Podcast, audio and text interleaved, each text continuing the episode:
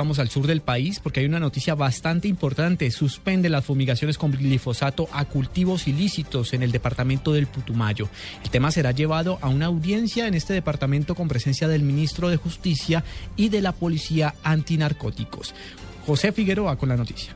Eder Sánchez, miembro nacional de la NUC, dice que el gobierno debe cumplir un acuerdo que levantó bloqueo de vías en el Putumayo. Pongamos un comunicado y nuestra justificación de por qué no deben hacerse las fumigaciones máxime cuando ese es un acuerdo que se hizo en, digamos, en el marco de las, de las movilizaciones que se hicieron el año pasado y a comienzos de este año. El dirigente agrario señala que además en La Habana, el punto tercero de los acuerdos con las FARC proponen otra alternativa diferente a las fumigaciones.